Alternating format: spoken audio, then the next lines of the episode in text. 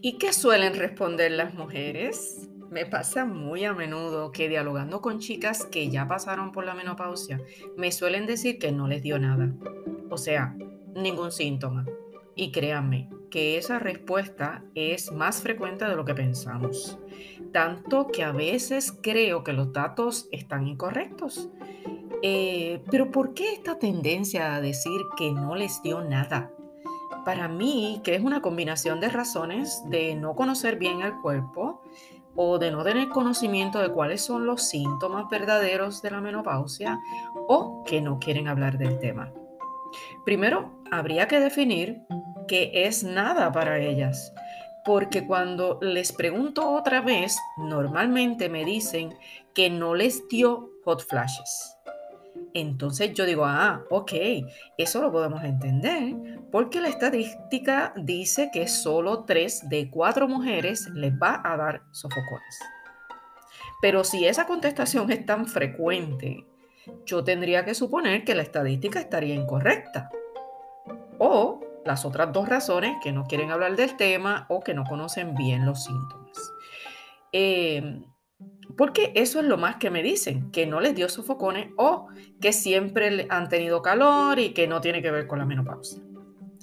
Así que puede ser que al interpretar que solo es ese síntoma, la percepción es que no les dio nada o, ¿verdad? La, la, eh, la otra razón es que no desean hablar del tema.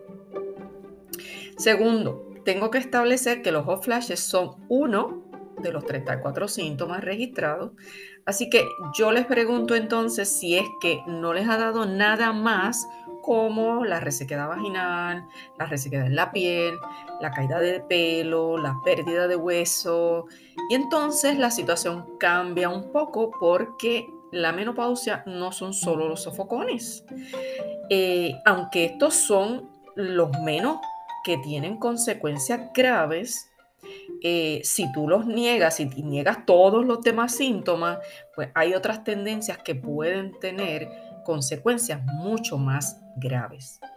Y esa es que no padecen de insomnio, sino que ellas duermen poco, de 4 a 6 horas, y que con eso está bien, que ellas funcionan muy bien con eso.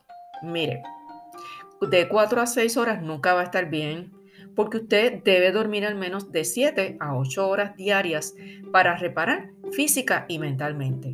Así que es un mito decir que los adultos no necesitamos mucho, eh, mucho dormir con el paso de los años. Al contrario, la evidencia claramente muestra que una mejor salud está relacionada con dormir de 7 a 8 horas todas las noches. Comparado con aquellos que no duermen esa cantidad, van a tener una peor calidad de vida. ¿Y por qué? Porque el cerebro repara unos órganos a unas horas y otros a otras horas. Y me voy a explicar.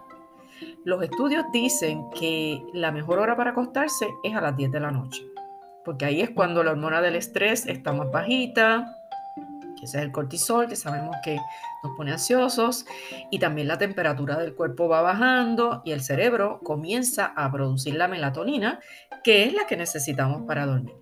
Y en esas primeras horas, las células viejas se eliminan, se reemplazan por células nuevas, mientras que las células dañadas se van regenerando y reparamos órganos. Y el cuerpo se deshace de toxinas, por ejemplo, en el hígado. Y en la segunda etapa, que se da ya después de las 2 de la mañana, reparamos el sistema nervioso. Organizamos la memoria, eh, se almacenan datos e información y ese trabajo del sistema nervioso termina alrededor de las 5 de la mañana cuando el cerebro ya eh, calibra todo, ¿verdad? Todo en su lugar para dejar ese espacio a la nueva información que vamos a ir añadiendo el día siguiente. Y antes de que termine ese proceso, a las 4 de la mañana más o menos, entra en activación el sistema inmune, que ustedes saben que solo se repara durmiendo. Porque hay unos sitios particulares en las células donde no se van a estar pegando esas células particulares de anticuerpos para poder reponer. Y así sucesivamente se van activando entonces, ya en 4 o 5 de la mañana se van activando las adrenales para volver a producir eh, cortisol y los sistemas empiezan todos a levantarse. Es bueno que sepas que la falta de, ¿verdad? de dormir bien, de dormir esas 8 horas, coloca a las mujeres en mayor riesgo de padecer demencia, depresión, enfermedades coronarias, obesidad, diabetes y hasta cáncer. Y si duermes las horas correctas, pero las duermes fuera de ese horario, es muy importante que tu cuerpo se acople a ese ciclo al que lo tienes acostumbrado. Eh, porque si ya lo has acostumbrado a dormir muy tarde y te levantas entonces ocho horas después, pues no va a afectar el proceso de reparación. Lo importante es regularlo y que sean la cantidad de horas correctas. Pero sabemos que cuando nos acostamos tarde y tenemos que trabajar al otro día, nos vamos a levantar temprano, así que no vamos a estar durmiendo la cantidad de horas adecuadas para reparar tanto física como mentalmente. Y en cuanto a la tercera respuesta de las mujeres es que mm, yo no me puse irritable durante la menopausia, no para nada.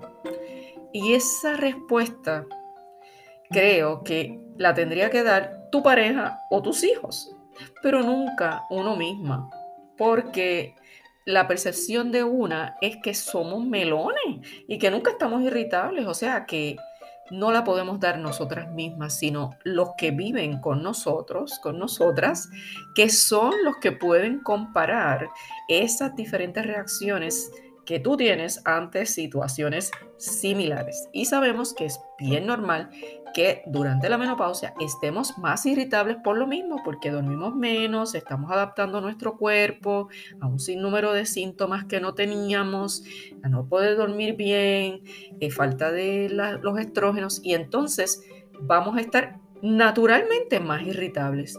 No hay nada de malo en aceptarlo. Lo que yo pretendo con este podcast es que seamos más francas, más honestas con nosotras mismas y con los demás y que no disfracemos las respuestas cuando alguien nos pregunte, porque todas sabemos muy adentro que algún síntoma va a estar presente durante la menopausia. Y la menopausia es una etapa normal en todas las mujeres que nos va a brindar enormes ganancias, pero que también deja sus huellas. Y eso hasta tu peinador lo sabe. Me fui con una viejera ahí y yo creo que ya me sacaron la edad. Pero es así. Todo el mundo sabe. No hay por qué mentir, no hay por qué ocultar. Seamos más francas y más honestas con nosotras mismas y con los demás. Una vez más, gracias por ser parte de nuestra comunidad y por compartir entre tus amistades y familiares.